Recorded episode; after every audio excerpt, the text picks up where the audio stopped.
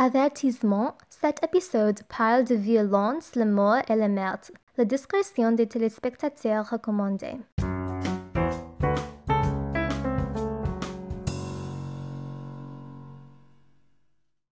Bonjour et bienvenue dans un autre épisode de Rendez-vous. Je m'appelle Susie Et je m'appelle Naya. and we will be hosting today's segment. Si vous êtes nouveau ou vous avez oublié, Rendez-vous est un podcast créé par le propre SHF de Basis-Awatuki, où l'on parle de tout français et francophone. Assurez-vous de nous suivre sur Instagram à Awatuki SHF pour rester au courant de nos derniers projets. With Halloween coming up, we thought it would be fitting to discuss a topic that sends shivers down your spine, or as they say in French, qui fait froid dans le dos. C'est vrai. Today we will be delving into the ominous world of unsolved mysteries and true crime. Believe it or not, France has had its fair share of le meurtre et le mystère. Et aujourd'hui, nous allons enquêter quatre des cas les plus effrayants de France. Alors, on va commencer. Let's start off with the story of the missing French murderer Xavier Dupont. Now, this is a more recent story that took place in 2011 in Nantes, France. To neighbors and friends, the Dupont family just seemed like your typical run of the mill family.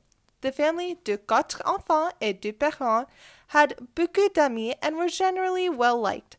However, that image didn't last long parce que, en avril, cinq membres de la famille were found dead and buried under the backyard porch of the family home, with the patriarch of the family nowhere to be found. Alors, qu'est-ce que se passe exactement? On mercredi, le 5 avril, a bailiff visited the Dupont family to collect a debt of $20,000 and was surprised when nobody answered the door. That's when the bodies were found.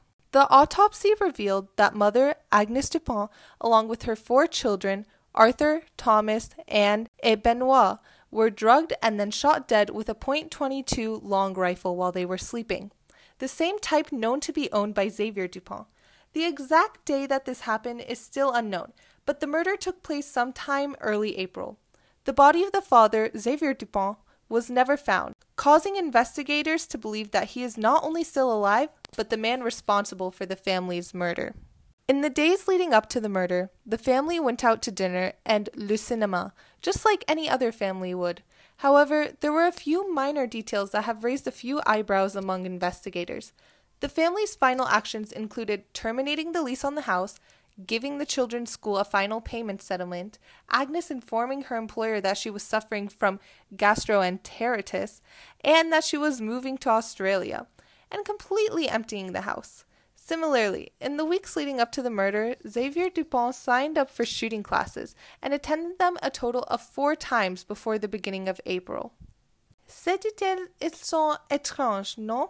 Oui, il y a 100% quelque chose de bizarre ici. Alors, il y a deux théories pour qui s'est passé. La première théorie, et la théorie plus acceptée, est que Xavier Dupont a tué sa famille et il s'est enfui. As of right now, it is not clear whether Xavier Dupont was able to successfully run away or if he committed suicide, but either way, he is currently the prime suspect in the case. La police française even said that if they were to discover Xavier Dupont's dead body in the future, they would consider the case closed. La deuxième théorie est un peu plus compliquée. Xavier Dupont's sister, Christine Dupont, insists on her brother's innocence. L'évidence est claire, oui? Alors, pourquoi Christine pense ça? Before the murder, Xavier Dupont left behind a letter explaining how he was working undercover for the DEA when his cover had been compromised in a major drug case. Selon Xavier, it was no longer safe for him in France and he had to be put under the USA's Witness Protection Program, hence the lie about moving to Australia. It gets even more étrange from here. Christine claims that the dimensions of the bodies revealed by the autopsy do not match up with the known dimensions of the victims. Additionellement, selon Christine, Xavier was known to have back problems, meaning that if he were to dig a hole large enough to fit five bodies, he'd have to use a substantial amount of equipment. However, the area under the porch where the hole was dug was too small to fit even a shovel, so Xavier Dupont would have to have dug the entire 2.5 cubic meter space using just his hands while crouching under the patio. First of all, this would have taken him forever, increasing the chance that somebody would have noticed beforehand. Et deuxièmement, he would have never been able to do so with his injuries anyways. Therefore, Christine is convinced that the family is still alive and that whoever was murdered is not in leagues with the family in any way. Et c'est l'histoire de la famille de Dupont. Si vous voulez apprendre plus, vous pouvez regarder Unsolved Mysteries sur Netflix. Il y a un épisode entier à propos. Next up, we have Joseph Vacher, a French serial killer better known by his nickname, the French Ripper, or L'Éventreur du Sud-Est, as he is often compared to the infamous English murderer Jack the Ripper. Joseph Vacher est né le 16 novembre 1869. Compared to many known killers, Vacher's childhood was not particularly traumatic, though while he was in his mid 20s, he was institutionalized for his apparent mental instability, only to be released a year later by doctors who claimed that he was completely cured. But as his murder spree began shortly after his release, we can see that this is not true. Entre 1894 et 1899, Vacher a tué au moins 11 personnes. La plupart de ses victimes ont été les bergers, mais Vacher n'a pas discriminé. Tous les meurtres ont ont lieu en France, mais il a voyagé à beaucoup de villes en France. Il a été un vagabond qui allait de ville en ville mendier de la nourriture. One day he attacked a woman, not knowing that her family was nearby. Upon hearing her screams, the family came running and overpowered Vacher, turning him into authorities. Once in custody, police had a hunch that Vacher was the French Ripper, but they did not have any evidence or witnesses until one day, for seemingly no reason, he confessed to everything that this notorious and elusive killer did. Vacher attempted to escape retribution by pleading insanity. He changed his story multiple times during his trial in efforts to prove this claim, including a tall tale of his being given a faulty cure for a dog bite that he received when he was a child. La prochaine histoire qu'il a essayé de dire a été qu'il a envoyé par Dieu pour enseigner les vraies vertus de la foi. But he was indeed ruled sane by Le Cour d'Assistance and sentenced to death on October 28, 1898. Vacher was executed by guillotine two months later on December 31, 1898, after being dragged reluctantly there by the executioners. Alright, you probably need a break from vicious murders, so this next mystery should be a nice refresher. Oui, elle n'est pas violente, mais c'est toujours tellement mystérieux. C'est une histoire d'une malade étrange qui a attaqué la France dans l'année 1518.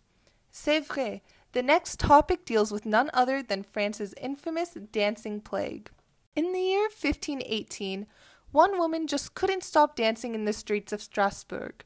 And when I say she couldn't stop dancing, I mean, she literally could not stop dancing. Soon enough, more and more people started to join this woman pour en danse.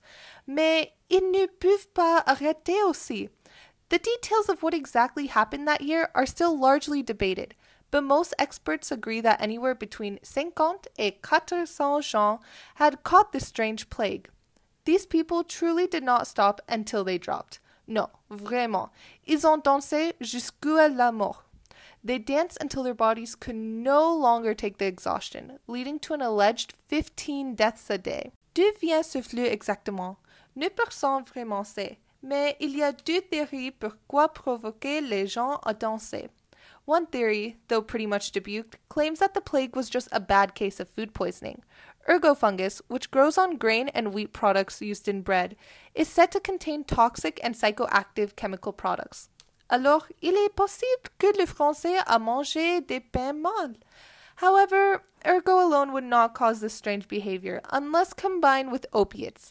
But even if the French did somehow manage to ingest this fungus along with the opiates, it is unlikely that they would have been able to dance for days at a time.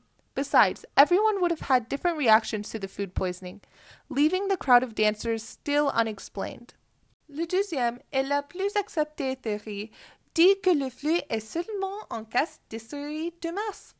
As famine and disease spread among the poor French country folk, many of them were subject to extreme stress. Pour cette raison, certains croient ce qu'on appelle stress-induced psychosis. Essentially, everyone was exhausted by the constant troubles their society faced, and when one girl began dancing due to her stress, everyone followed in pursuit, not exactly knowing why or how to stop it. Pour notre case finale, nous une fois de plus dans le monde du meurtre. Before we get into our final mystery, I must once again warn you that this story deals with some graphic content, specifically with the death of a child as well as suicide, so carry on avec précaution. Dans l'année 1984, a little boy, qui a 4 ans, was abducted from his family home in France. Tristement, four days later, his body was found dead, bound, and tied four kilometers or 2.5 miles away in the Vologne River near Docelles. His name was Gregory Villemin, and his case remains unsolved to this day, much to the family's despair. De Gregory a reçu un appel d'un appelant anonyme qui a dit que Pont et un air le corps de Gregory, Gregory avait été jeté dans la rivière Vologne a été retrouvé dans le volant avec les mains et les pieds liés avec une corde et un bonnet. The day began like any other. On le 17 de octobre, Gregory was playing in the front yard of his home. However, at around 5 p.m., Christine Villemin, la mère du Gregory, noticed that her son was no longer in the front yard and reported him missing to the police. Après 30 minutes, l'oncle de Laine rebattu sur son visage. As for who did it, ne personne sait, mais le mobile de meurtre est clair. C'était un crime de vengeance. En 1981, la famille de Villemin commence à recevoir des menaces. These anonymous messages and phone calls, coming from someone the media dubbed Le Corbeau, apparently swore to get revenge against Jean Marie, Gregory's father, for some unknown offense. Unfortunately, the anonymous perpetrator kept their word, as three years later, Jean Marie's son was murdered. Following the murder, one last message was sent to the family, reading, I have taken vengeance. Il n'y a pas beaucoup d'idées pour qui a tué Gregory Villemin, ni beaucoup d'évidence. Alors, de nombreuses personnes ont été arrêtées pour son meurtre en vain. The first person taken into custody was Jean Marie's cousin, Bernard Laroche. A statement from Laroche's sister in law, Muriel Bolle, as well as handwriting analysis of the note implicated Laroche in the murder, leading to his arrest le 5 novembre 1984. However, Bolle ended up recanting their testimony, stating that she was pressured by the police. Laroche was released le 4 février of the same year, but the victim's father remained convinced that Laroche was the killer even going as far to publicly announce that he would attempt to kill Laroche. Jean-Marie Villemont kept his vow, killing Laroche 29 mars dans l'année 1985, cassant passé deux ans et demi en prison.